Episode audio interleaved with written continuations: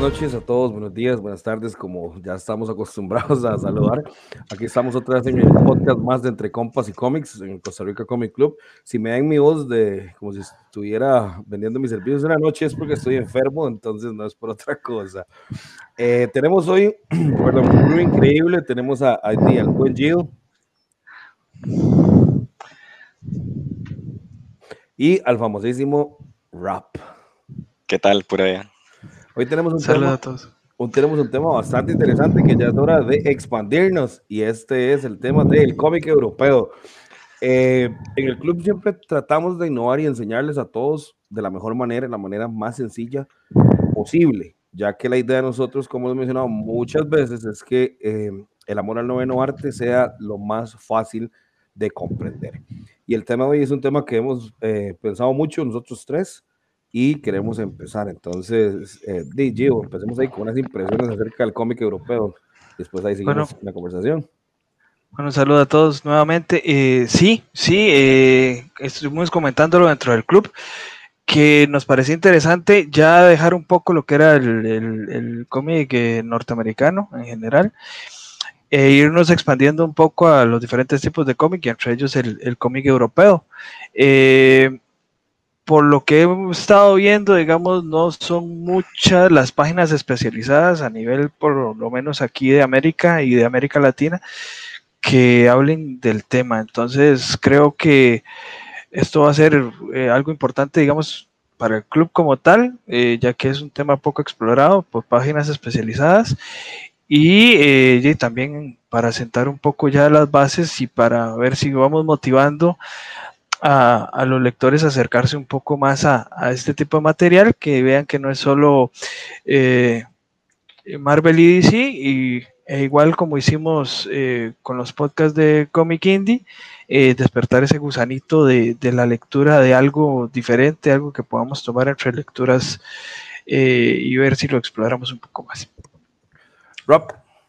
Eso, ¿qué tal por ahí, Club? aquí desde el despacho en Canadá, eh, como saben, una pequeña este, pues, eh, forma de, poder compartir con todos ustedes y de eh, estoy demasiado emocionado acerca de esta oportunidad para hablarles sobre el cómic europeo, lo que yo he conocido, especialmente por esa gran cultura, el gran intercambio de cultura que hay entre el continente europeo y el continente americano como tal. Este, hablaremos sobre la, gran influencia franco-belga y especialmente aquí en Canadá lo que llegó a influenciar con el, noveno arte en, la, en el área de Quebec, donde se habla francés. Entonces, eh, pues esa, esa influencia es, muy, muy sentida aquí. De hecho, todos los, colegas con los que yo he hablado de Quebec eh, hablan mucho acerca de lo que vamos a hablar hoy, entonces va, va a ser muy interesante. De hecho, muchísimas gracias a los dos por darnos la opinión de lo que se espera de este podcast. Para empezar, hay que eh, sentar las bases de lo que vamos a hablar. Primero, hay que explicarles a todos que eh, existen tres tipos de cómics. Sé que en el club lo hemos dicho varias veces, pero es bueno repetirlo porque entre más se repita, más se queda grabado. El primero es el cómic europeo, que es nada más para empezar con uno. Eh, se le conoce también como el cómic franco-belga, como decía Rob. Más adelante voy a explicar por qué es franco-belga tiramos después al cómic eh, americano, lo que se llama el cómic de superhéroes eh, de Estados Unidos y Canadá. Perdón, y tiramos después, a, para terminar, con el manga o el cómic japonés. Entonces, ¿qué es lo que... Dime, dime. Marco, eh, no, para, para estar claros, digamos, aquí esto no nos lo estamos inventando nosotros. Esto el teórico de los cómics de Scott McCloud en, en, uno de sus ensayos lo explica muy bien y creo que nosotros ya lo hemos compartido en nuestra sección de Comic 101. Eh, de hecho, hacemos varias referencias a él, a Scott McCloud, y Scott McCloud fue el que lo categorizó de esa manera, ¿verdad? El cómic americano, cómic eh, europeo o franco-belga y el manga, donde también se incluye el manga, ¿verdad? Correcto. También más adelante en un futuro podcast vamos a explicar las diferencias entre los tres. No vamos a entrar ahorita en detalles porque si no se nos va todo el podcast explicando entre las diferencias entre cómo se lee un manga, cómo se lee un cómic europeo, cómo se lee un cómic americano, eh, tipo de escritura, etcétera, etcétera. Eso va después. Bueno, vamos a empezar con lo importante que es eh, qué es el cómic y dónde nace el cómic europeo. Eh, básicamente, el cómic europeo tiene, está formado por dos núcleos de la procedencia francesa y la procedencia belga. El cómic europeo como tal nació primero en Bélgica. Se le dice así por el tipo de dibujo que había por las dos secciones, tanto la francesa como la belga. Entonces, es muy importante el resumen del nombre de cómic europeo porque ya se expande a no solo a, esos dos, a esos dos lados, a los franceses y a los belgas, sino que también se dan producciones como en España, que es uno de los cómics europeos más fuertes ahorita, de la, de la productora de cómics europeos más fuertes, Italia, creo que Portugal también produce y Alemania. Entonces, ahora yo nos va a contar un poco más a profundo la historia de ellos como tal, pero es bueno aclarar el por qué se le dice cómic europeo o franco-belga. Aquí también, Marco, creo que es importante eh, aclararle a los, a los seguidores y oyentes que eh, no vamos a tocar eh, cómics como por ejemplo El Juez Dredd, cómics que tengan que ver con la editorial w Warrior o 2000 AD, que como todos saben son editoriales, bueno, revistas de cómics británicos porque prácticamente los cómics que ellos eh, realizan eh, tienen todas las características del cómic eh, americano. Y también entran los de Alan Moore, ¿verdad? Por supuesto. Mm, sí, digamos, no podríamos hablar ni de Alan Moore, ni de Cara Ennis, ni de Grant Morrison, ni de Neil Gaiman. Ni de Neil Gaiman, ni de John Byrne, porque todos ellos han hecho cómics americanos, ¿verdad? Americanos. Vamos a hablar de cómic europeo, que es completamente, que es completamente, tiene otras características que más o menos Maco ahí estuvo hablando un poco. Bueno, entonces no sé si quieren que me, me sumerja en la piscina y empecemos a hablar. Suéltela. A ver. Bueno, eh, lo primero es que el cómic franco-belga inicialmente, o de hecho todavía se conoce así como el BD. Eh, BD por sus siglas, que en francés sería el eh, band de cine, el band de cine, digamos, para el, el que es como yo, que no habla mucho francés, Básicamente es la tira cómica. La tira cómica, sí. Eh, el cómic franco-belga prácticamente nace a inicios del siglo pasado, que feo se oye, ¿verdad? Ya, el siglo pasado, que más o menos en 1920, con el primer cómic eh, que saldría, que sería Tintín en Le Petit de Viñate. Eh, y de ahí la primera historia que va a salir es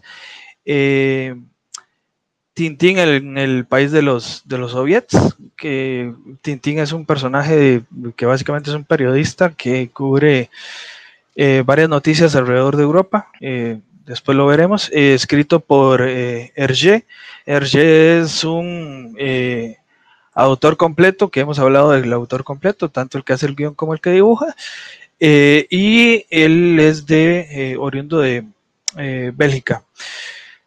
Eh, ese es el, nacimiento eh, oficial de el, cómic eh, franco-belga. Importante aquí indicar, digamos que este cómic nace a partir de, volvemos a decir, de las tiras cómicas que salían en los periódicos de la época donde se hablaba un poco y se trataba de hacer un poco la crítica de crítica social y un poquito de, de humor. Igual que en el cómic eh, americano, el cómic eh, franco-belga tiene sus diferentes eh, etapas,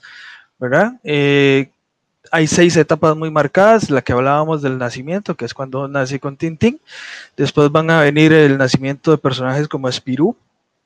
Spirou también es un personaje que nace por ahí de 1938 y nace a partir o con el fenómeno de la Segunda Guerra Mundial donde Spirú es un muchacho eh, como un tipo botones eh, de, de un hotel, pero que se enlista en el ejército y tiene sus aventuras en el ejército. Luego de que termina la guerra, ya las aventuras se expanden un poco más a su vida cotidiana. A partir de 1946 ya nace como tal eh, la revista Tintín, donde no únicamente se publicaba el personaje de Tintín, sino que se publicaban otras historias más, principalmente eh, de autores eh, belgas.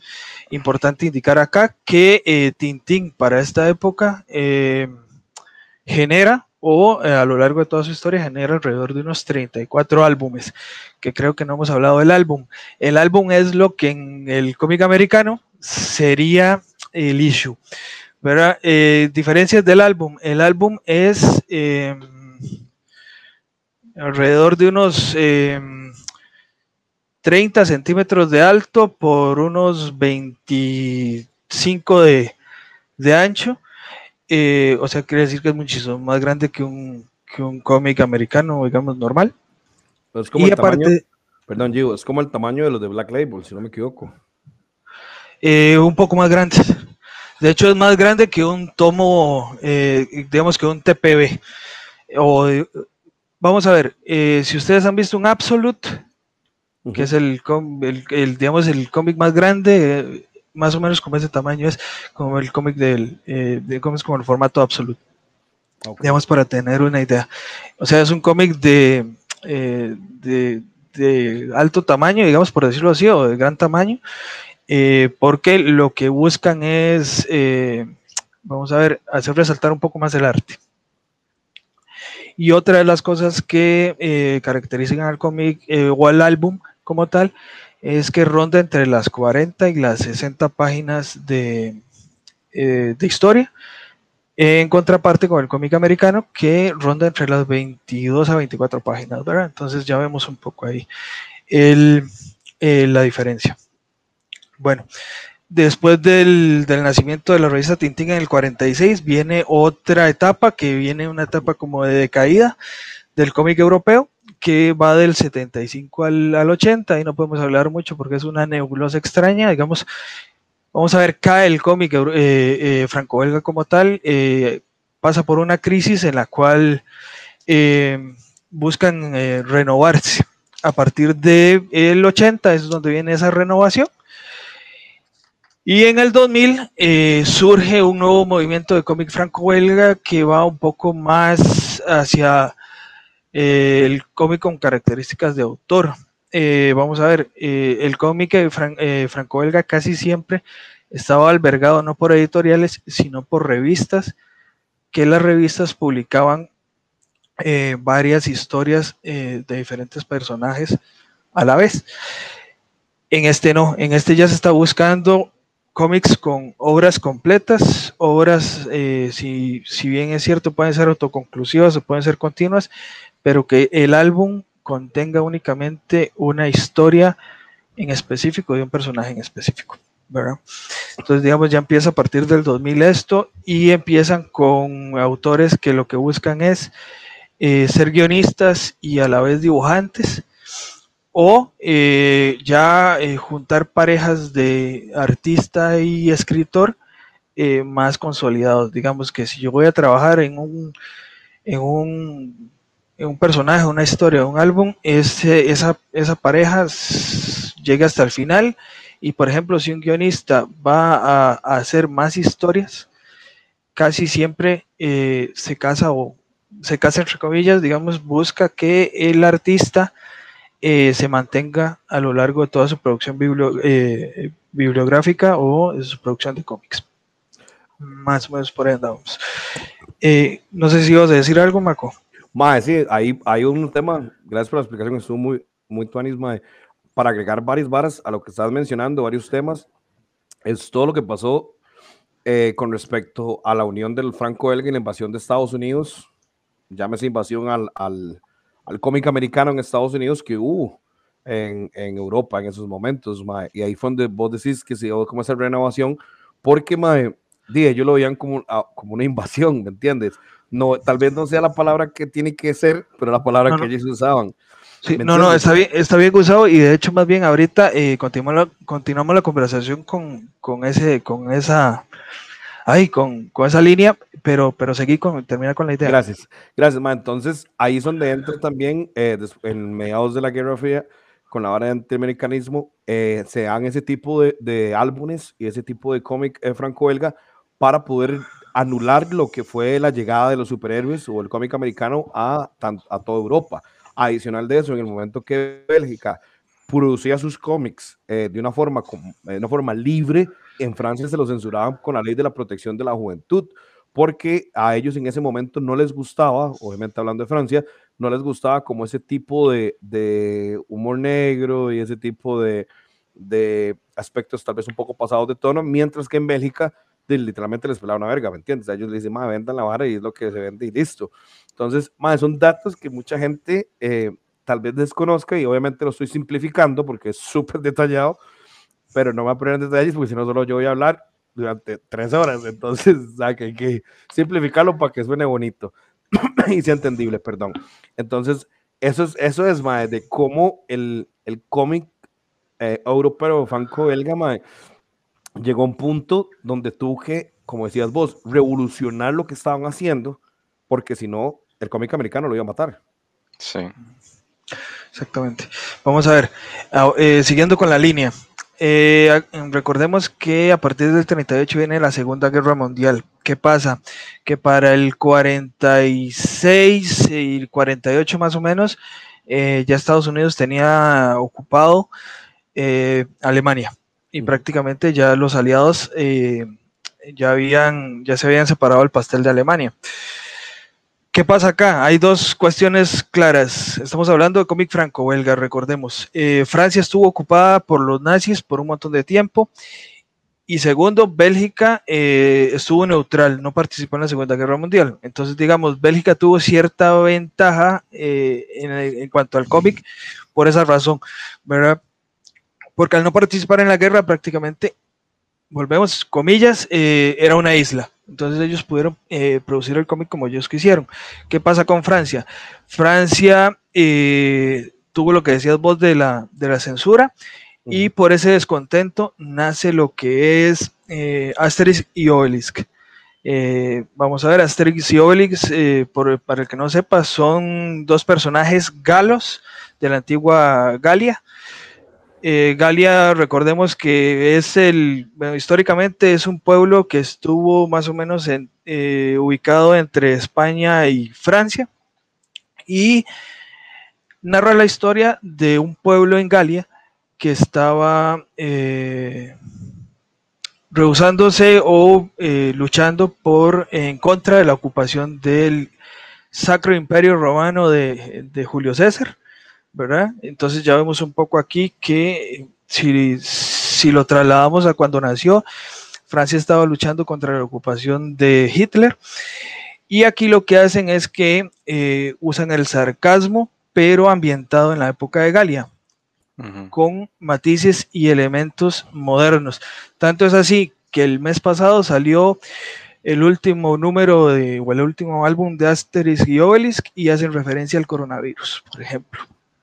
Y, recordemos este eh, eh, aquí este Gio que el, escritor principal de, de, Asterix y Obelix era eh, René Goscinny. este él formaba parte también de, ese, de esa gran influencia junto con Pello de los, de los pitufos, de ese, ese, cambio que pasó en los años de, mm, posterior a la, a la Segunda Guerra Mundial. Sí, que por cierto, los pitufos es de origen belga, ¿verdad? No es de origen Correcto, sí. Eh, eh, sí, los, eh, los pitufos originalmente sí, sí, fueron, fueron belgas. Y el, el término en francés es le schmurf o algo así. Ah, no, no, no recuerdo muy, muy bien. Creo que en, que en belga es de smurf, algo así suena. Interesante, me parece. Dale, miro. Adelante. No son gringos, señores, sí. Los, los pitufos no nacieron en Estados Unidos. Exacto. Para que sepan. Para que sepan. sí.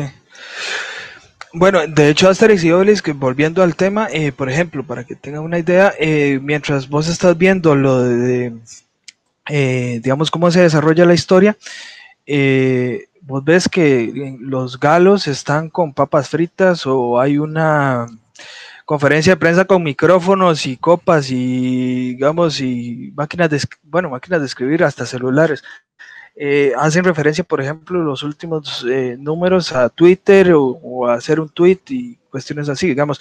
Entonces vos ves que tienen elementos modernos pero es eh, para criticar digamos y, y, ese es el principal propósito de Asterix y Obelix criticar la la globalización o la eh, globalización de la cultura, porque el francés es muy orgulloso de su cultura, no le gusta eh, la invasión extranjera, a ellos les gusta, digamos, todos los elementos que sean franceses. Nacionalismo.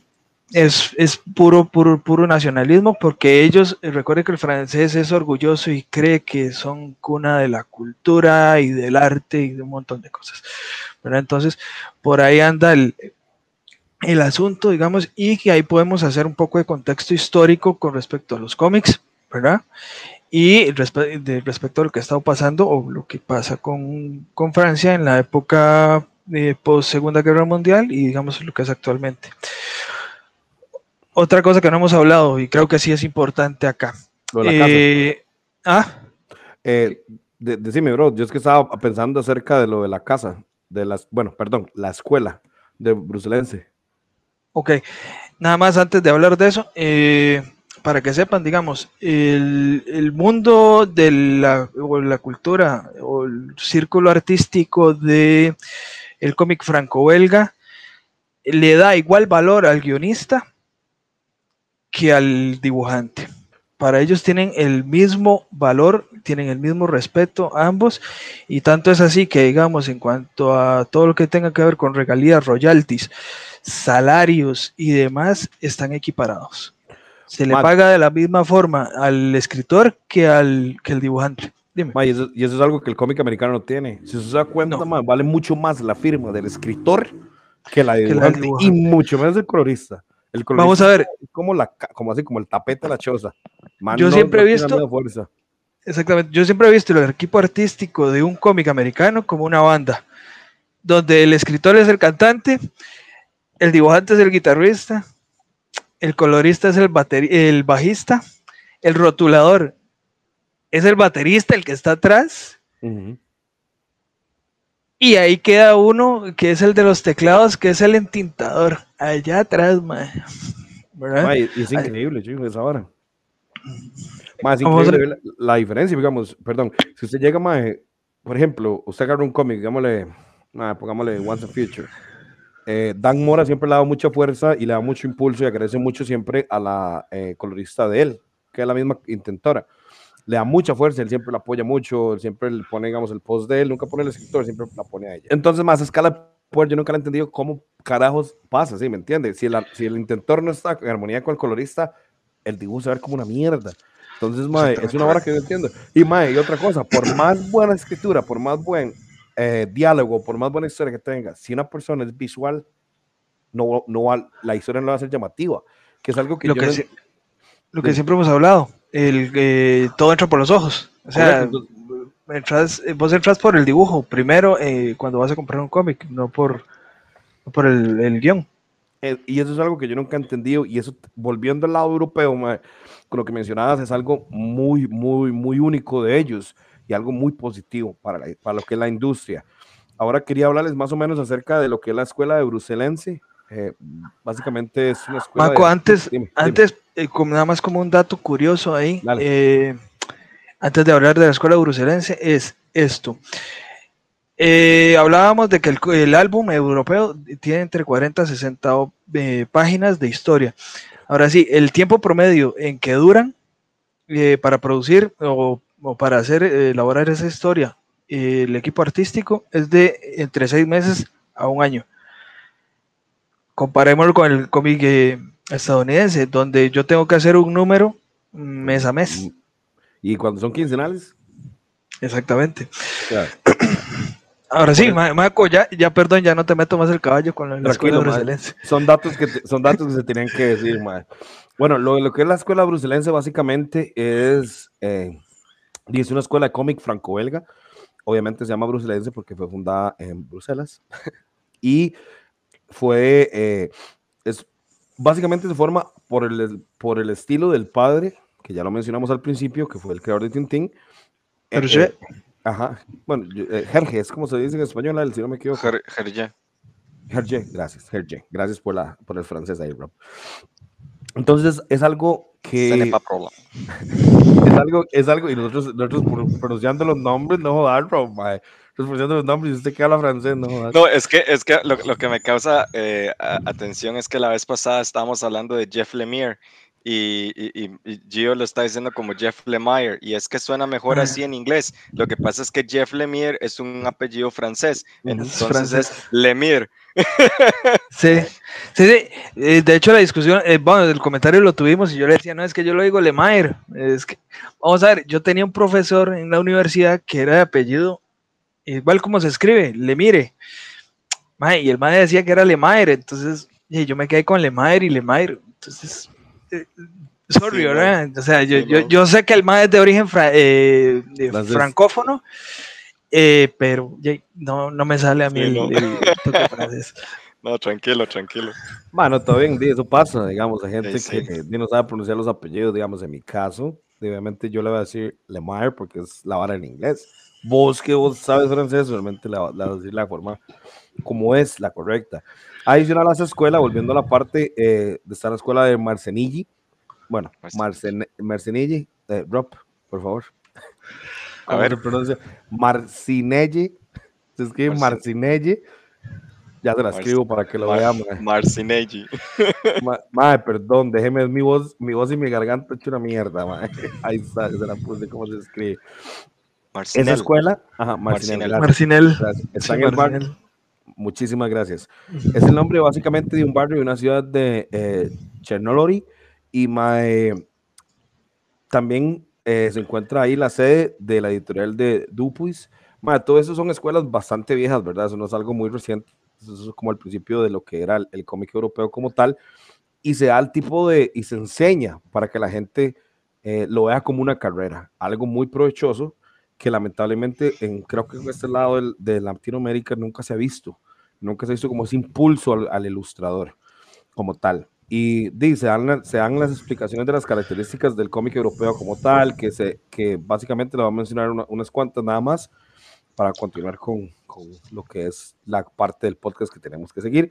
Eh, bueno, se degradan muy poco los colores, eh, se tiene a, que a respetar mucho la narrativa clásica, eh, suelen eh, circunscribirse, pucha, qué mal escribí eso, al género de historietas de aventuras y eh, se delimitan de figuras mediante una línea continua, una o muy bien delimitadas.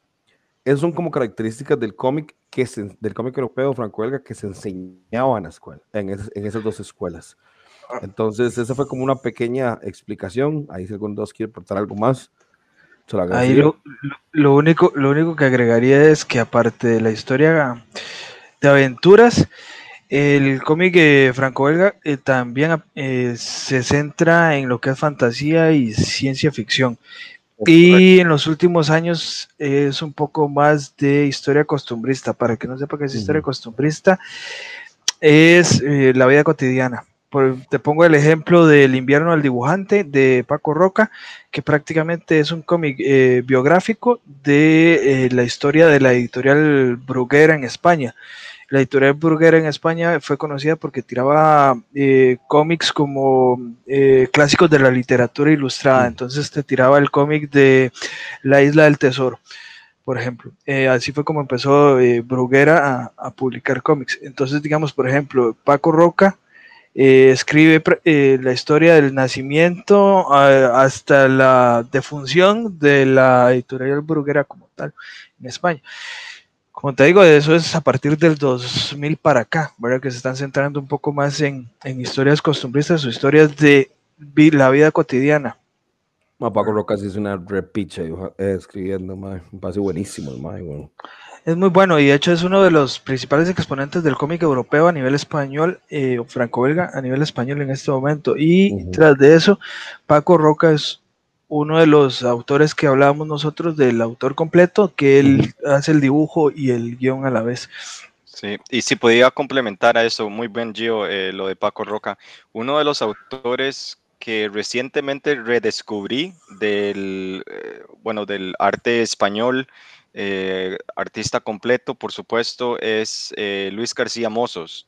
Él fue un dibujante, escritor de los 80 que pertenecía a la Escuela de Barcelona, en la cual eh, él publicaba pues sus historias de romance em, en un formato, qué sé yo, así, tipo de, de publicación barata pero después comenzó a compilarse más sus historias y el, y el arte de, Luis García Mozos es, es casi que fotorrealista.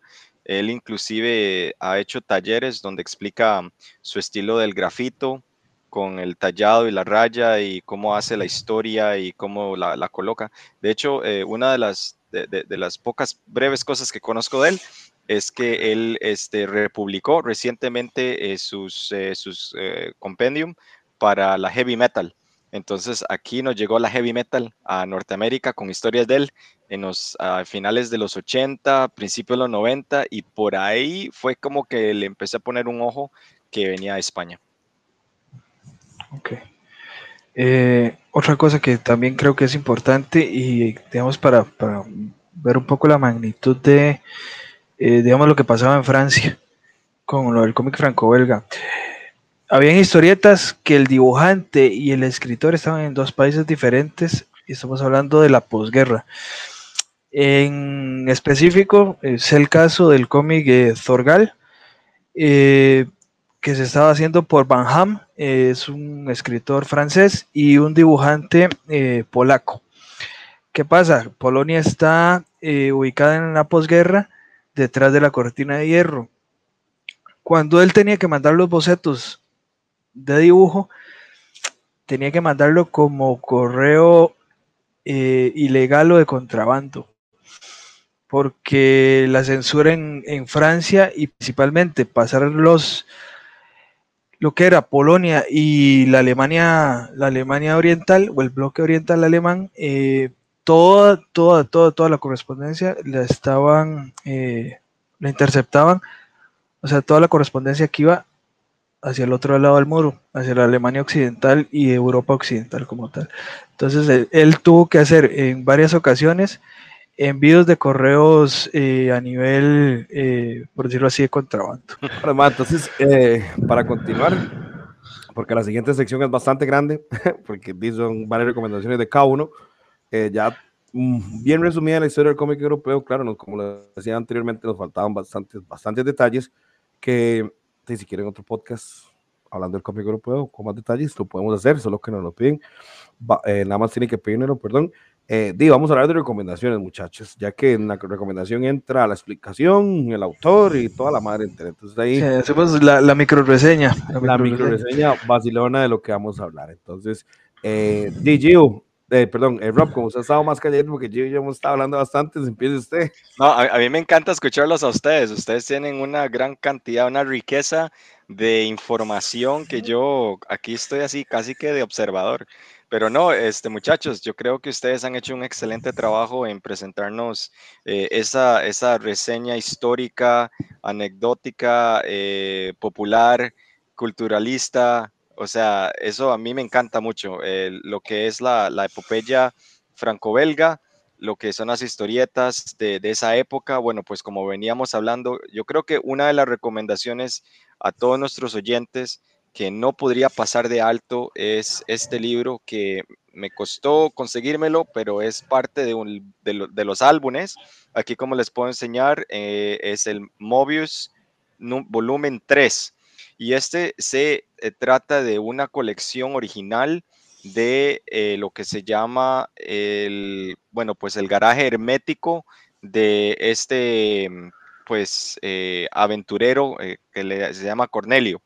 Entonces él va en sus famosas historias, en sus famosas aventuras y se adentra en mundos fantásticos. O sea, lo que es Jean Giraud, el, el escritor como tal, que va por el seudónimo de Mobius, eh, fenomenal. O sea, él ha impactado lo que es la ciencia ficción moderna, eh, ha influenciado en la cinematografía desde películas como Alien hasta lo que hemos visto últimamente en muchas otras epopeyas pero lo, que más me cuadra de él y, la historia es eh, que se puede leer su, sus historias desde un punto de vista cinematográfico. Casi que, que, la, la, la, la, historia no es tan relevante, sino las acciones de sus personajes. Entonces pienso que lo que, lo que Mobius nos trae es una colección fantástica de historias que están amalgamadas dentro de, del arte eh, de la ciencia ficción y utiliza unos colores muy saturados, o sea, el, pastel que utiliza eh, Mobius en muchas de sus pinturas parecen casi que obras de arte por sí mismo. Entonces, como veníamos hablando anteriormente, eh, todo entra por los ojos. O sea, si yo veo una de las historias de Mobius y la comparo, por ejemplo, con The Walking Dead, o sea, ahí vemos el gran contraste, ¿no? Porque es una en blanco y negro y la otra con colores saturados. Pero a la misma vez, eh, la, arquitectura, eh, el diseño, la, forma en que se dividen las viñetas, cada uno de los espacios en blanco, inclusive cuando la perspectiva eh, llega a notar que uno de los, de los personajes está tratando de hacerle señas al otro y se llega a percibir que hay una, distancia, ese espacio entre, entre los personajes. Entonces, eso a mí me cuadra mucho porque también hablando de, Jeff Lemire, e, eso es algo que Jeff Lemire lo, maneja muy bien en, su, sus storytelling. Él utiliza mucho los espacios para describir una historia. Entonces, yo creo que eh, la influencia, eh, bueno, Mobius, que, es francés, eh, ha, llegado a influenciar a muchos géneros, o sea, ellos llegan a un aspecto que, ha llegado a influenciar mucho lo que nosotros vemos en el arte moderno.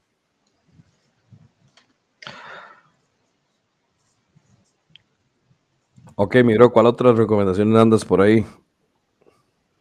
Suéltela, suéltela, todas, más fácil. Bueno, bueno, venga, aquí tengo, bueno, por parte de el arte erótico, erótico digo yo, se llama esta, se llama Valentina, escrito por y dibujado por Guido Crepa.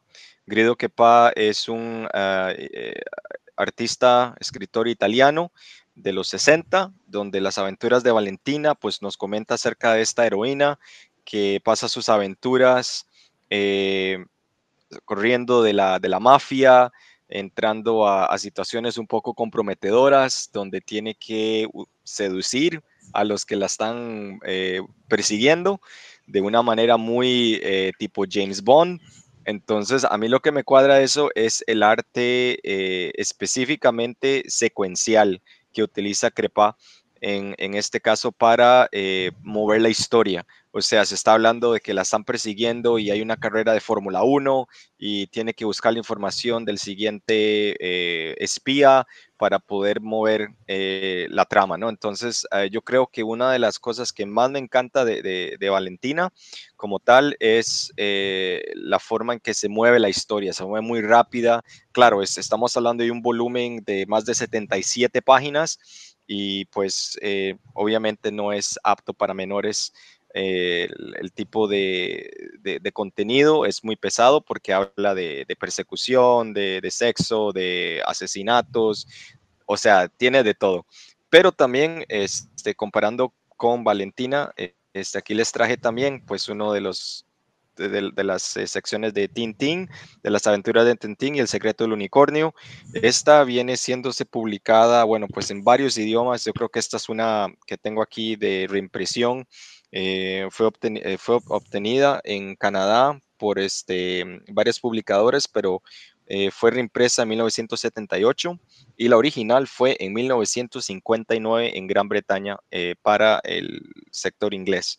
Entonces, ah, pues también a mí lo que me encanta de Tintín es que se sumerge uno en, esa, en ese ambiente de diferentes aventuras donde Tintín, siendo periodista, trata de obtener la versión de los personajes de, un punto de vista y se la reimagina como reimaginándosela al lector.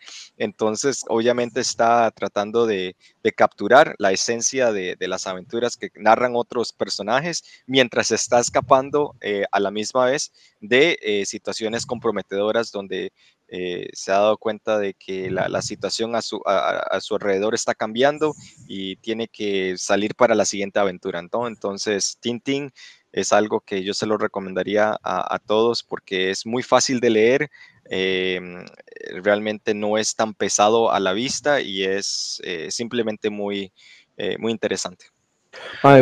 dale, dale, yo, perdón. Eh, no, Rob, nada más para, para agregar, digamos, la ventaja de Tintín es que prácticamente cada álbum es una historia independiente. Es correcto, sí. Y vos, y vos los puedes leer en el orden que querás. Sí. La única, la única, la única excepción en ese caso es eh, dos volúmenes que uno va después del otro, ¿verdad? Eh, de manera continua, que sería eh, el objetivo, objetivo hacia la luna. Y espero que aquí tengo el yo, lo estoy, viendo aquí en la parte de atrás de, las aventuras de Tintín y no me sale Es, es, el objetivo de la luna y aterrizaje de la luna. Obviamente, el objetivo de la ah, luna es cuando es el despegue de la Tierra y el objetivo luna es. Ah, sí, sí, aquí lo veo. Eh, y el aterrizaje luna, eh, a la luna es, obviamente, ya cuando las aventuras se están realizando en la luna. Es la única excepción que, que tenemos que hacer ahí en ese caso. Eh, lo que te iba a decir es que, por ejemplo, Tintín siendo periodista, eh, es sumamente aventurero y tiene es también ese, ese toque que aparte como Indiana Jones, un poco de Sherlock Holmes, porque tiene que, estar investigando, hacer labores como de espionaje, ¿verdad? Y, se le falta los el perrito nunca, nunca se le queda atrás. Ese siempre eh, es así como el aventurero número dos. De... Mm, sí, eh, Milú es el, prácticamente el sidekick de, de, de Tintín. Pero sí, digamos, tiene elementos de aventura como Indiana Jones, de investigación como tipo James Bond o Sherlock Holmes, y, hay, y, ¿verdad? y tiene eh, los matices del, periodismo también. y, también de que, de, también que Tintín es una historia, como decía Rob, fácil de digerir para una persona que quiere leer algo muy, muy, muy suave eh, por ejemplo, que viene muy acostumbrado a leer cosas muy pesadas eh, de género superhéroes o manga, Tintín es una buena opción para eh, poder refrescar el, el, el, el, acto de leer un cómic. Además de que Tintín tiene muy buenas escenas de acción, hay que dejarse varas. Tintín es una máquina hablando Michaels, el más bueno hablando pichadas, hay que dejarse varas. Usted visto los cómics, el más buenísimo peleando. Y entonces, la juega. sí, es más muy llamativo también. Y como decía, que sean historias autoconclusivas es, es increíble. Además del humor, ¿verdad? Que es un humor muy tuanis. Sí. sí. Sí, exactamente. De hecho, eh, el, uno de los álbumes que más me gusta a mí es el de Aventura en el Tíbet. Y por ejemplo, el dibujo que eh, Hergé hace eh, hay es prácticamente fotorreferenciado porque hay fotos, fotos que se ven del, del Tíbet y de la cordillera del Himalaya que prácticamente la traspasa al, al cómic. Entonces prácticamente podemos decir también que es un cómic bastante eh, bien documentado. Correcto, sí. Y, y, Gio, ¿qué otras nos recomiendas? Eh, vos no tenías, vos tenías solamente tres. Eh, a ver, creo que me falta una por aquí. Sí, la, la de la española. Ah, la española, sí, a ver, eh, esta. Carmen. No, no. Ah, bueno, Carmen, sí, pues bueno, Carmen no, no, la, no la tengo, pero sí, ah, Carmen, claro. No, no, este, bueno, pues la, podemos hablar, ¿no? Este, de Gillen March, eh, excelente, eh, una, una, una, historia que se trata como de la, de, de, la, de la muerte, ¿no? Que, que, se presenta ante una, ante una persona que, que está a punto, ¿no? Que está entre la vida y la muerte y es como la guía, ¿no? Y, el arte y la ilustración de, de, March creo que lo hace muy, muy excelente por las, por las calles de, bueno, creo que es en Palma de Mallorca. Habíamos hablado que era Sevilla, creo, no me acuerdo. Eh, creo que mejor lo dejamos en Palma de Mallorca, que creo que es el lugar así como más específico. dejemos lo que es en España. Es, en algún lugar en España y el espíritu, sí, pero, pero es que la arquitectura de ahí es espectacular, o sea, se pasa por los barrios, las plazas, eh, o sea, el punto de vista es de una fuente desde de, la arriba hacia, hacia el suelo, o sea, todo excelente, o sea, para mí creo que eso es uno de, los puntos donde casi que no hay una historia como tal, o sea, sí se, va hablando un poco del trasfondo, pero también se utiliza mucho eso de que la historia es como casi que toma un segundo plano. Lo que toma un primer plano como tal es la maravillosa eh, eh, secuencia de, diferentes escenas, el, landscaping, o sea, el panorama donde se encuentra el, espíritu pasando por la, por la, navegando, ¿no? Flotando por la ciudad. Creo que lo toma uno desde esa perspectiva casi como de ave, ¿no? Que, está sobrevolando la, ciudad. Eso a mí me encanta. Eh, creo que la primera y la segunda, bueno, la, segunda de, Carmen que he llegado a leer, no he llegado a leer la tercera todavía, sí toma un poco más de, la historia como tal.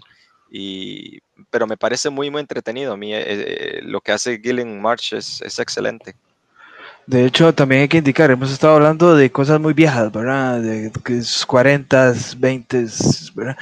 Y Carmen eh, fue publicado en el 2020, si no me equivoco. Sí, recientemente, sí. En, España. Y en Image, eh, que fue quien compró la, licencia del cómic, eh, eh, hace muy poco salió publicado, si no me equivoco, a inicios de este año o a mediados de este año. Entonces estamos hablando que es un cómic reciente. Muy reciente También por, si acaso la gente se echa para atrás con cómics muy viejos, eh, pues eh, este en este caso no es así. Así es. ¿Y el otro que nos ibas a mostrar? Ah, el otro sí, es el de Luis García Mozos. Este es Nova 2 que recopila por la por la, por la eh, publicadora Glenat, que es Barcelona. Eh, esta eh, se divide en dos volúmenes, es muy, muy espectacular porque como podemos ver es casi que fotorrealístico, o sea, lo podemos ver que es, una, una, pintura, o sea, hecha por él a grafito. Utiliza mucho fotorrealismo de otras historias. Por ejemplo, parte de lo que él nos narra, o sea, estamos hablando de que el, o sea, hay algunos splash pages, o sea, hay unas páginas que son completamente toda la página y este, las expresiones, utiliza eh, arte barroco, eh, nos está contando la historia de una, de, una persona que está caminando por las calles allá en Barcelona y de repente eh, pasa por un puesto de revistas y se encuentra con que John Lennon murió. Entonces, como que el mundo de él se le cambia porque cómo va poder ser que uno de los Beatles que hablaba de paz y armonía haya muerto. Entonces, o sea, la historia como que ya empieza a tomar un poco más de, de, madurez, ¿no? Porque al principio en esas historias es así como muy gentil, de que aquí, que allá, pero ya pasa una, un evento mundial y ya la crítica empieza como a, como a verse por parte del escritor. Eh, el arte se pone un poco más serio, más este, específico. Entonces, a mí lo que me encanta de, Luis García Mozos es que él nos relata eh, a ciencia cierta y de forma eh, contundente ¿no? los eventos de cómo em, le afectó a un personaje que no pertenecía a ese mundo, no pertenecía al mundo del mainstream, sino que le afectó en su vida, en su vida personal y bueno, pues como vemos en la portada, no es nada fácil, ¿no? La persona se está poniendo una pistola en, la boca. Entonces, eh, imagínate, o sea, el, el término de cómic europeo en este caso es muy maduro y la audiencia también, o sea, corresponde a que es un término que tal vez en ciertas publicadoras hubieran dicho, no, pero pues para qué vamos a poner a un, a un señor eh, con una pistola en la boca, o sea, no, no tiene sentido.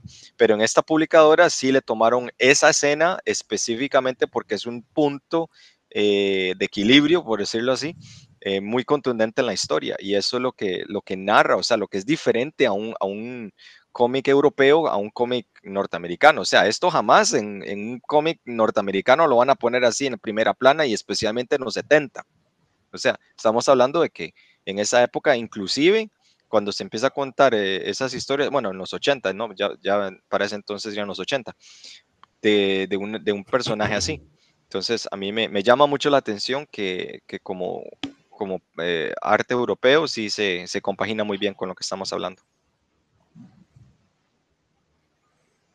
Chicos. Perfecto. Mae, Gio, no sé si vos quieres seguir o sigo yo. Adelante, porque yo creo que yo, yo he hablado ya mucho, yo ya, ya estoy cansando.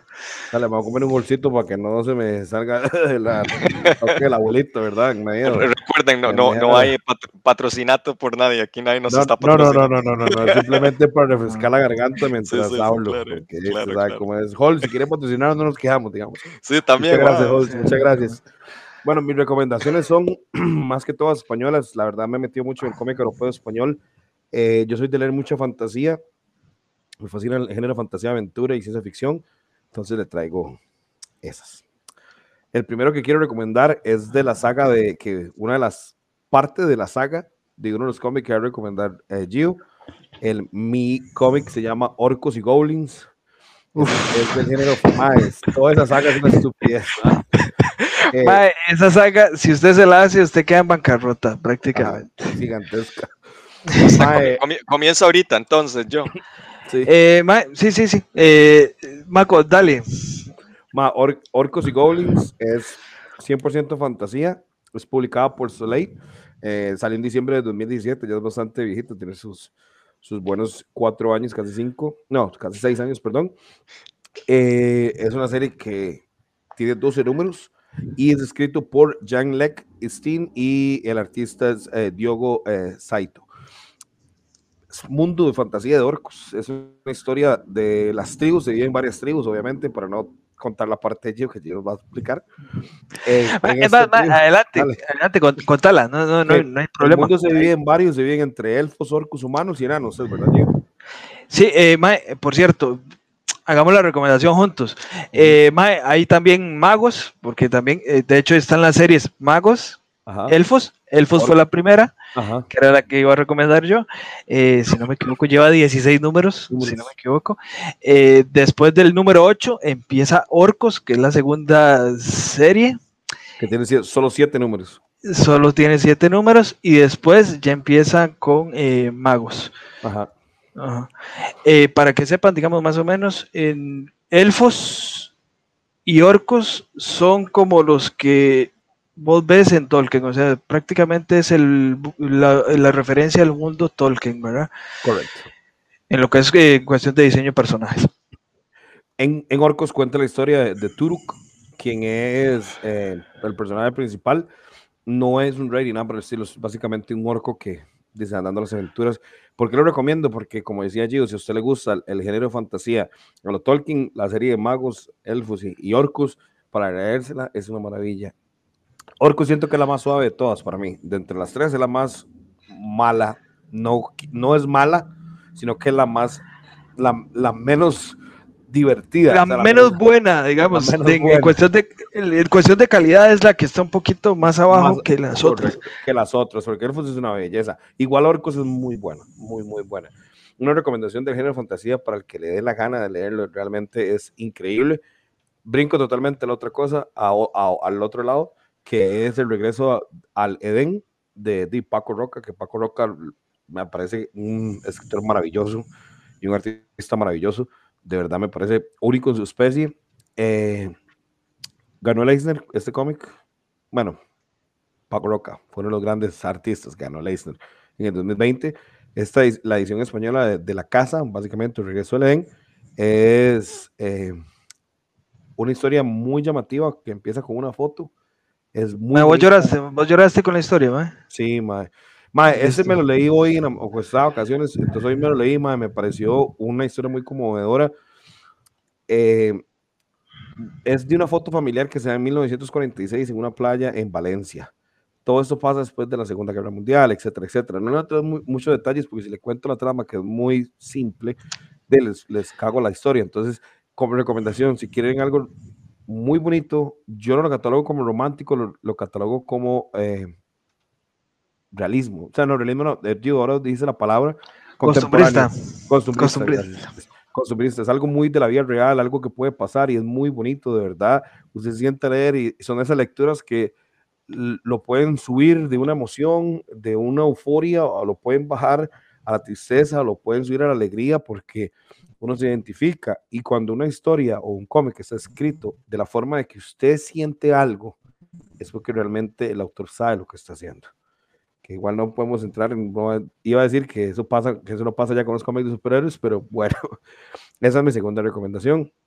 Mi tercera recomendación es gracias a Gio, no la voy a, no la he leído, pero la voy a leer y se llama El Camino de la Espada. el samurai que me decía, más es escrito por Matteo Marioli y dibujado por Federico Fiarnini. Esto es una maravilla, a mí me encantan los cómics de samuráis. Cuenta la historia y el dibujo italiano, mae, es que es el arte italiano, mae. O sea, vos ves las tintas y los colores y es una belleza, es una belleza. Mae, de verdad los italianos están solos en la payasada a la hora de lo que es el, dibujo como tal. El, el fumetti. El fumetti. Eh, eh, ahora podemos hablar del fumetti, que es otra cosa, pero... Pero, mae, eso mismo. Mae, el camino de la espada es la bibliografía del samurái más famoso de la historia, Miyamoto Musashi. Eh, obviamente se le agrega sus, sus, toques de fantasía, ¿verdad? Y, y, su toque de, misticismo. Pero realmente es un homenaje a la cultura japonesa clásica, me parece, a lo que vi antes de hacer el podcast, porque no me lo he oído, yo me lo dijo, lo comencé a buscar y lo encontré. Me parece una estupidez, que expresión tica, para decir que es una obra increíble. La historia cuenta el entrenamiento del hijo, obviamente de un noble japonés, eh, por, por Musashi. Entonces, eh, él, básicamente, cuando Musashi le narra la historia, cómo él se convirtió en la fuerza más grande de toda la historia de Japón. Pero yo vi el, arte, yo dije, pero ¿qué es esto? Por el amor a Cristo. O sea, como hablamos siempre mucho en el club, si una historia tiene una, algo que le entra por los ojos, que es visualmente llamativo, usted se engancha de buenas a primeras. Y, y, y, con solo la portada, que es Musashi al frente de, de, lo que parece un dragón marino, es increíble. De hecho, mañana le voy a tener un review en el club porque me pareció así, pero místico, fabuloso, hermoso. Excelente, Maco, dale. y mae, ese es mi segundo o tercero. Tercero. Son dos álbumes, ¿verdad? Dos álbumes. Son dos volúmenes. Ajá, correcto. Después Eh, de, quiero hablar de Trazo de Tiza, de Miguel Axo Prado.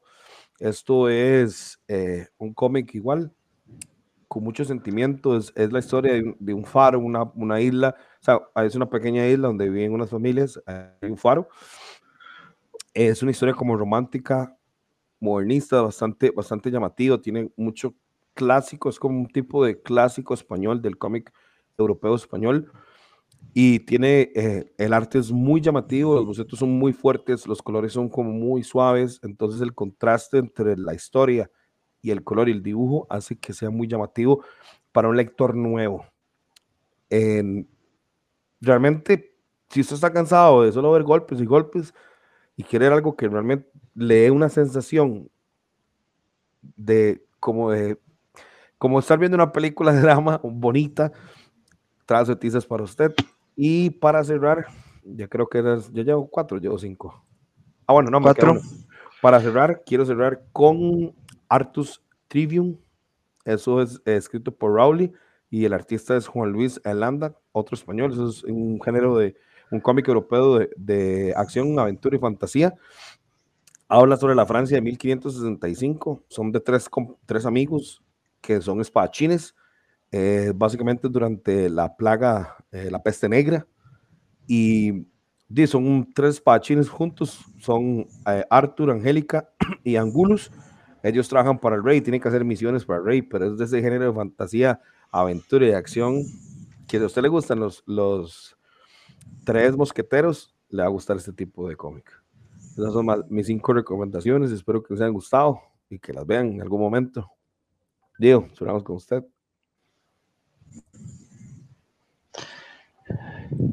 O botica de pueblo, variadito. Entonces empezamos con cómic, cómic europeo franco-belga de aventura, que sería eh, el teniente Blueberry. Ah, de Mobius, muy buena.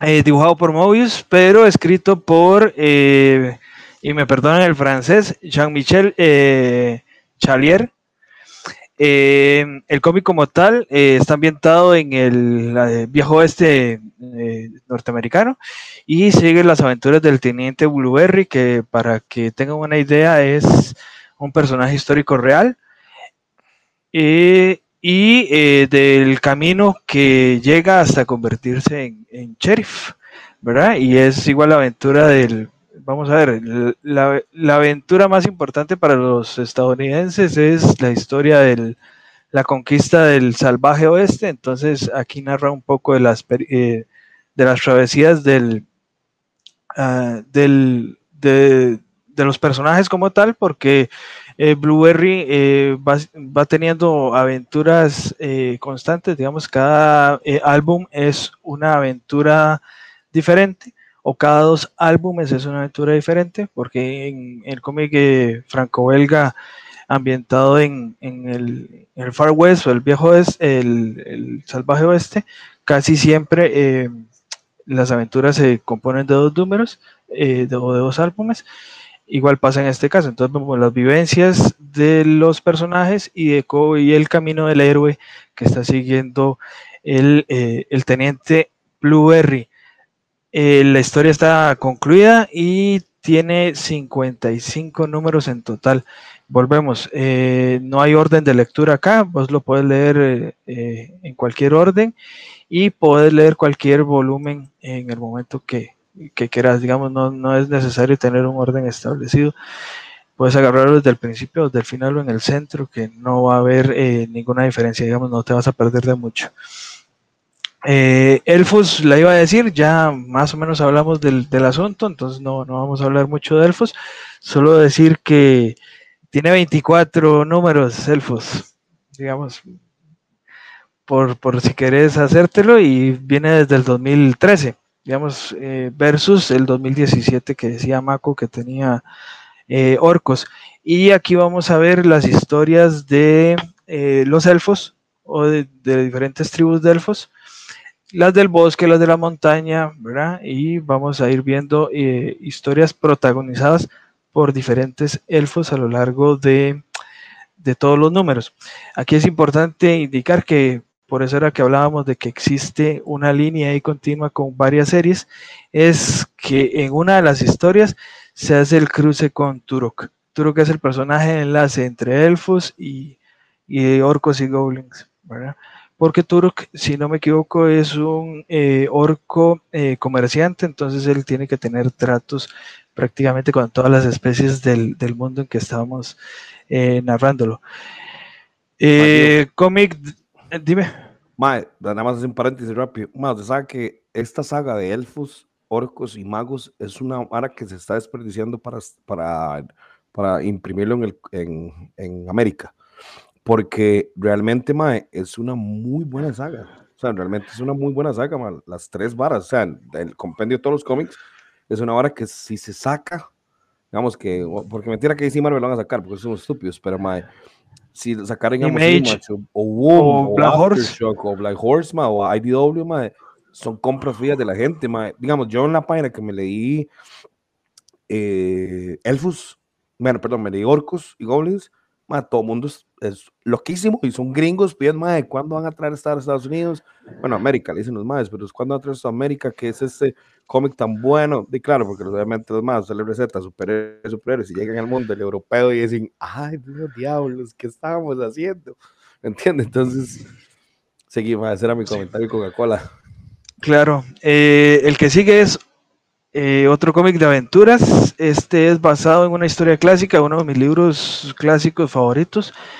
Eh, se llama Long John Silver. Es, son cuatro tomos al menos los que me leí yo fueron publicados por Norma.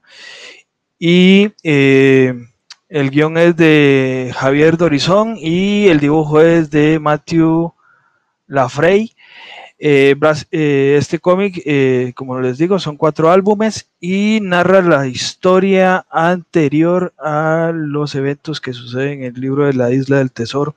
Y el personaje principal es el pirata con pata de palo, el famoso Long John Silver, y es una aventura de cómo llegan a lo del, eh, digamos, cómo consiguen el, el tesoro de, ay, del, del, capitán del, del barco eh, eh, en el que él estaba y que posteriormente es el que se queda en la casa de huéspedes de la mamá de, de Flynn. Eh, si les gustó si han visto la serie Black Flag de Stars, eh, es prácticamente eh, igual a esta y está ambientada prácticamente que para la misma época, cinco años antes de todos los sucesos de la Isla del Tesoro. Muy bueno. Robert Louis Stevenson, sí. Exactamente, muy bueno. El arte genial. Si quieren ver barcos bien dibujados, este es uno de esos cómics que ustedes tienen que ver. El detalle de la, mecánica del barco o de las mecánicas de los barcos geniales. El, lo que es paisaje marino y paisaje tropical de islas. Es genial el dibujo y tiene eh, un juego de sombras y de tintas espectacular. Entonces esa es eh, mi segunda recomendación, creo.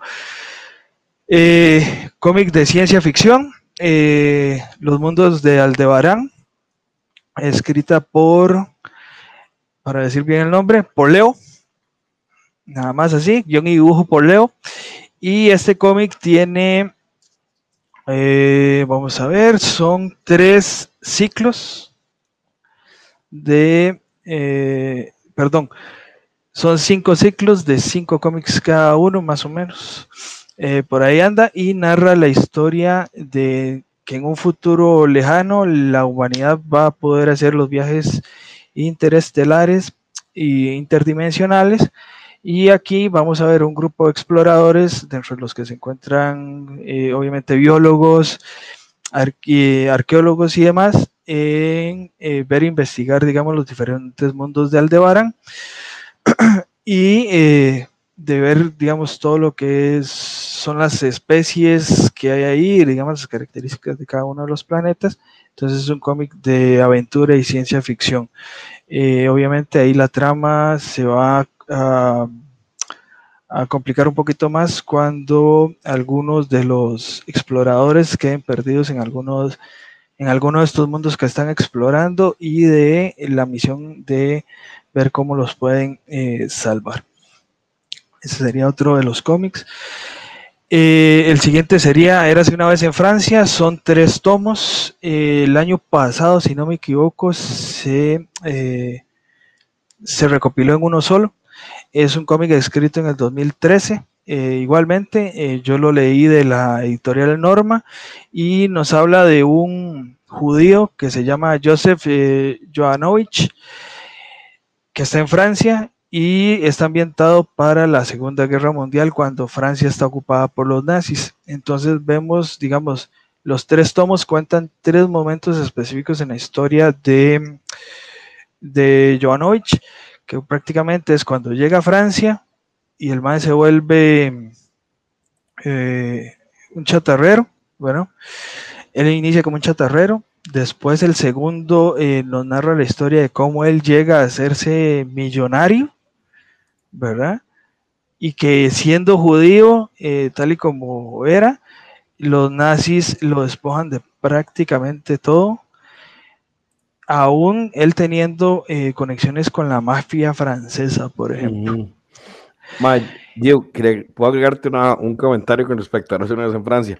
Más, que ese fue el primer cómic europeo que yo leí, que es buen cómic, de verdad, más todo, todo, como el personaje principal, la ambientación, más la historia, más todo lo que estás contando ahorita, más de verdad es que la gente ni se imagina, vos lo tenés así súper simple, madre, pero al leer Eres una vez en Francia, madre, se da cuenta de verdad lo que, lo que es una historia bien, lo que una historia bien construida puede llegar a, afectar o, a darle a un lector, porque verdad, sí. Eres una vez en Francia, madre, las escenas de la vara de los nazis son pichudísimas y la vara cuando uno se da cuenta que el más tiene conexión con la mafia francesa en medio de la Segunda Guerra Mundial, es como, va, ¿qué está tan pichudo? Y, digamos, y siendo judío, porque el último número lo que me dice es que él es un colaborador de la SS y que es la policía secreta nazi y del ejército nazi.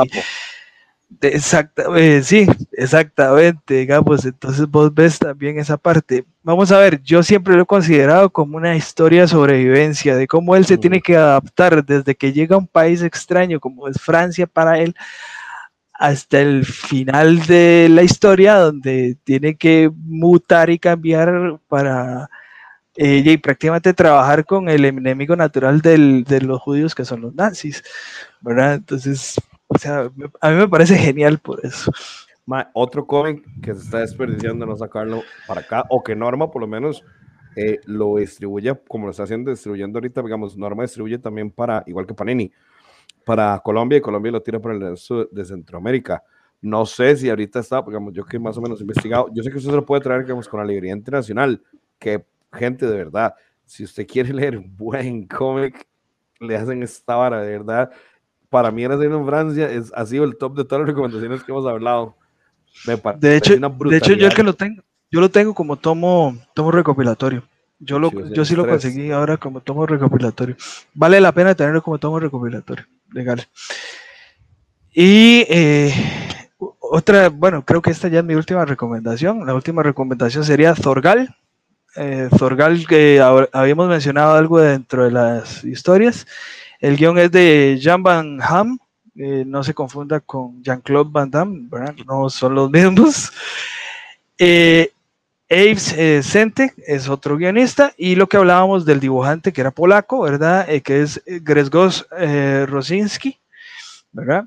Eh, está ambientada en eh, la, digamos, la, eh, en, ahí, en Escandinavia medieval, los vikingos.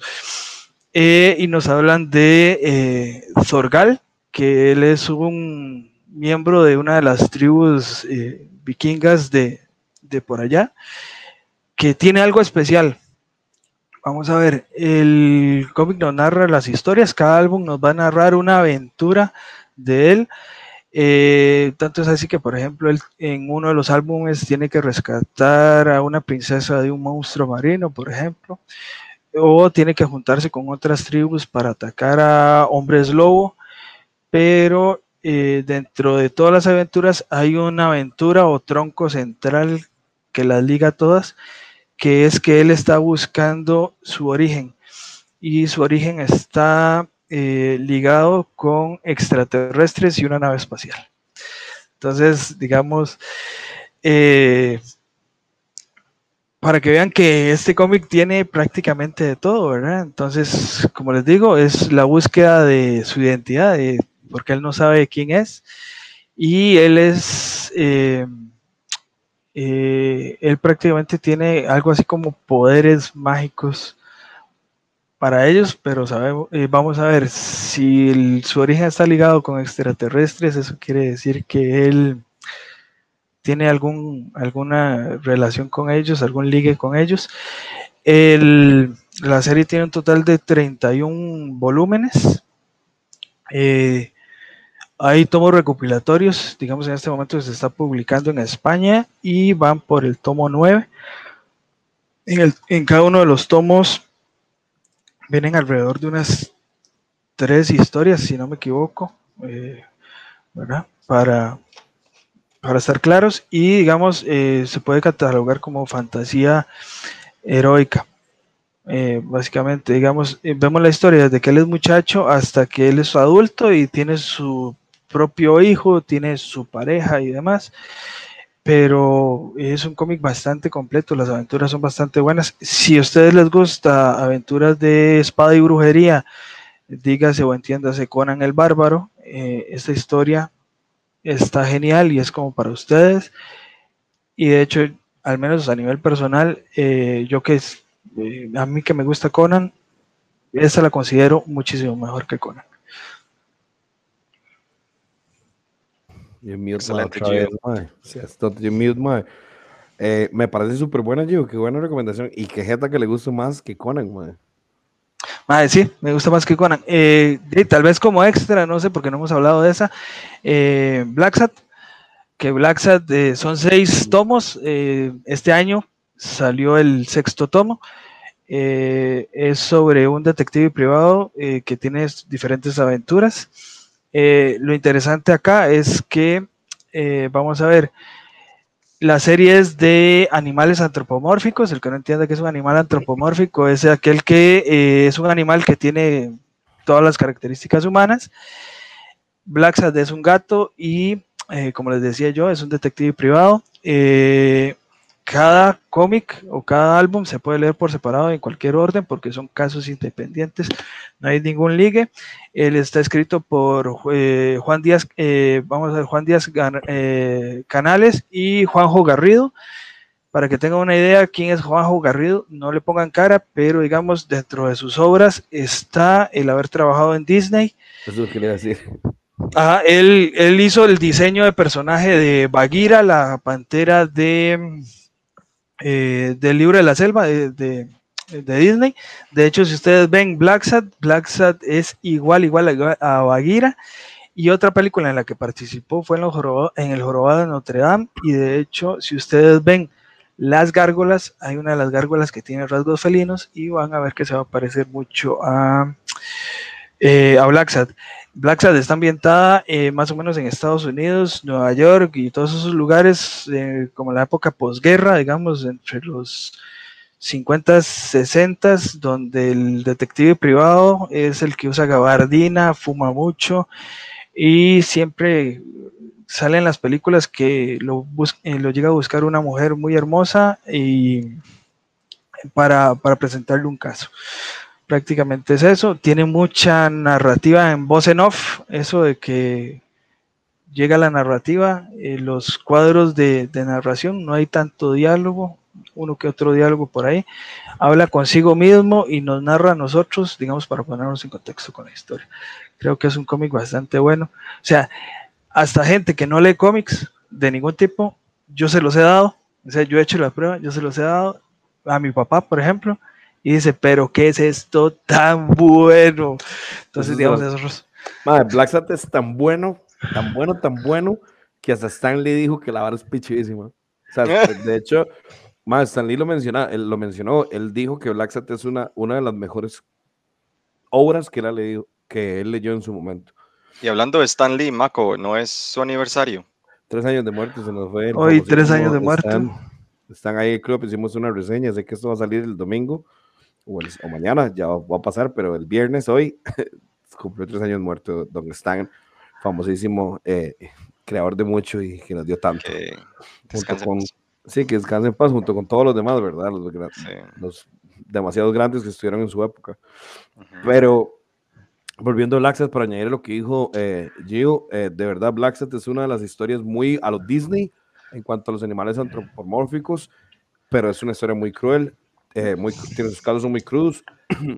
Además de eso, eh, tiene escenas de desnudos y es un cómic recomendado para cualquier persona que quiera empezar a leer cómics.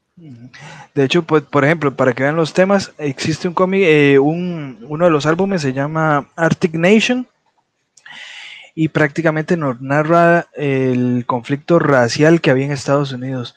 Animales de color blanco que eh, luchan con animales de color negro. Tanto es así que aparecen, digamos, los animales ahorcados, digamos, y eh, hay una ola de asesinatos en, Arctic Nation, que es un pueblo, y eh, los asesinatos prácticamente son solo de animales negros. Ah. Y lo vacilón es que cada animal, o bueno, cada personaje, dentro de sus características digamos, como personaje se ve reflejado en, el animal. Por ejemplo, el alcalde es un, si no me equivoco, es como un oso. No, es una morsa. Ah, es una morsa, ok. Eh, eh, un jefe de policía es un perro de estos pastor alemán, por ejemplo. La secretaria es una un ganso, una, un cisne. De hecho, la novia Black es, es una perra. Ajá. Y eh, entender que en el primer, en el primer número es la historia sobre, sobre la novia de Black y es una mujer que trabaja para clubes nocturnos o para un club nocturno como, como bailarina. No, es, una gata, perdón, es una gata. Es, eh, es, una gata de color café, si no me equivoco. Es bailarina de ballet también. Pero muy bueno, de hecho Black a mí me parece, de verdad, eh, gente, el cómic europeo es totalmente experimental hasta cierto punto comparado al cómic americano, para no entrar en manga, porque el manga es el top de todo, ¿verdad? Manga hay de todo. Hay, hay hasta mangas de, de, gente que juega golf, de pesca, de comida, de todo lo que usted se puede imaginar. Pero el cómic europeo, a diferencia del cómic americano, es, ellos se arriesgan, ellos no limitan, ellos no, no, no tienen eso de como, ay, no, porque después él se ofende. Si se va a ofender, que se ofenda, no lo compre, no lo consuma. Entonces, eh, si ustedes están cansados de leer el cómic de superhéroes y no quieren brincar al cómic indie o quieren expandir su cómic indie, eh, tírense al cómic europeo. En Google es súper fácil buscar. Se pone los mejores cómics europeos de ciencia ficción, fantasía, lo que sea, etcétera, etcétera, y los va a poder eh, encontrar. Entonces, eh, de las cosas más importantes que siento que ese podcast, como conversación que hemos tenido, puede dejar es, es enseñar que hay un mundo más de lo que ustedes están acostumbrados. Mundo más de Eternals, mundo más de Batman, hay un mundo más de Spider-Man, eh, hay un mundo más de todo lo que ustedes están acostumbrados de que las capas son las que salvan, hay más que eso. Y en el club nosotros queremos hacer eso, expandirles a ustedes el horizonte, porque vea que hasta el punto Rob hoy habló de un cómic erótico, porque existen cómics de ese tipo. Entonces es, es hora de que la gente también vea cómo expandir su horizonte y se dé cuenta que no solo existe Marvel y DC, como muchas veces lo hemos dicho, hay casas, eh, bueno, no casas, hay títulos que realmente eh, emocionan, lo hacen llorar, lo hacen sentir eh, alegría, lo hacen sentir ira, lo hacen sentir de todo. Entonces, muchos de esos aspectos usted nunca los va a encontrar en un cómic americano de superhéroes nunca. Entonces, eh, en mi opinión, el cómic europeo es, ¿cómo le digo? Ese es ese momento donde usted está haciendo ejercicio y usted dice, madre, por fin lo logré. Y siente esa felicidad de decir, madre, encontré algo nuevo, ¿me entiende? Esa felicidad de que ya voy saliendo de ese bache que se llama el cómic americano espantoso de superhéroes que hay ahorita y yo soy super fan. Pero moderno. Moderno. el cómic americano ahorita de superhéroes, gente está terrible, demasiado espantoso en muchos aspectos. Y realmente eh, nosotros hacemos esto, y ya voy a terminar para la palabra a mis compañeros, para enseñarles que hay un vaso de agua con hielo en ese día caluroso. ¿Entiendes? Que esa es la idea.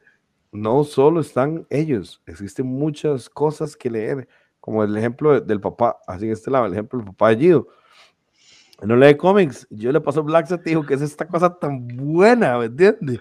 Porque sí hay. Entiende que mi papá no lee del todo, no lee. O sea, eh, eh, no agarró un libro para leer, por ejemplo.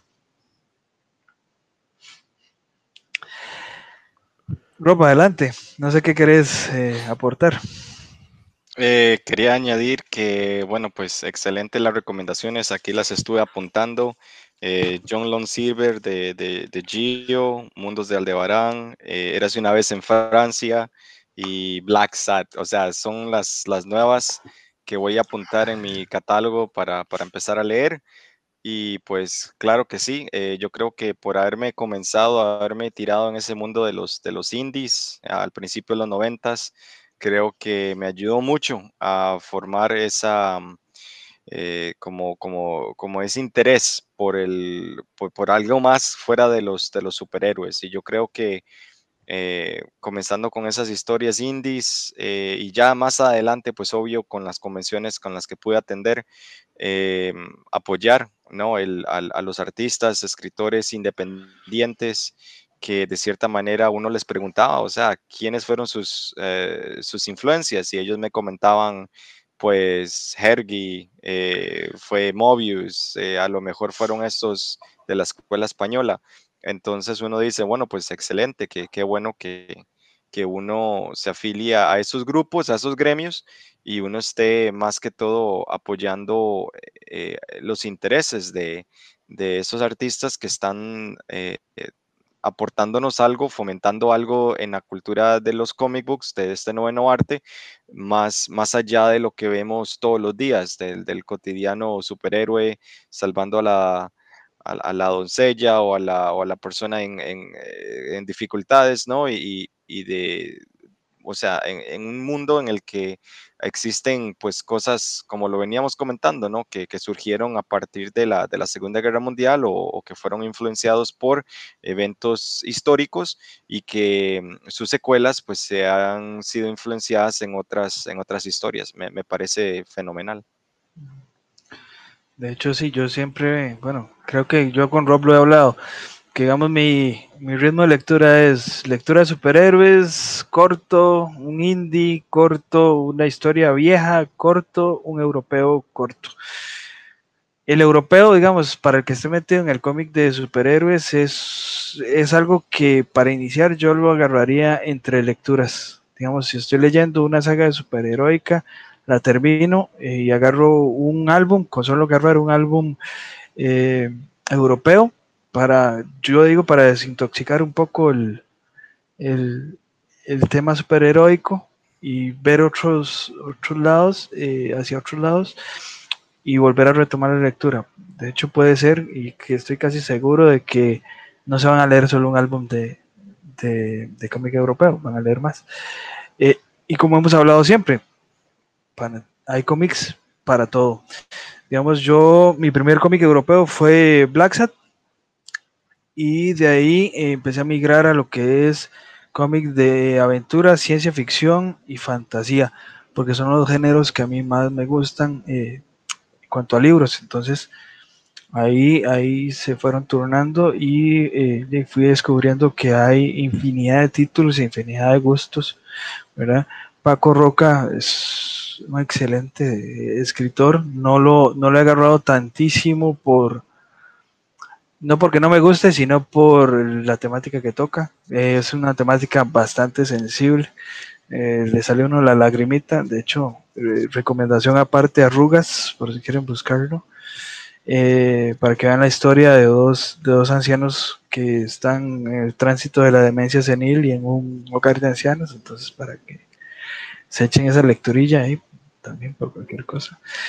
Pero sí, digamos, es un mundo completamente aparte del, cómic superheroico, eh, con temáticas eh, variadísimas y eh, sin el miedo a la censura, ni ser políticamente correcto.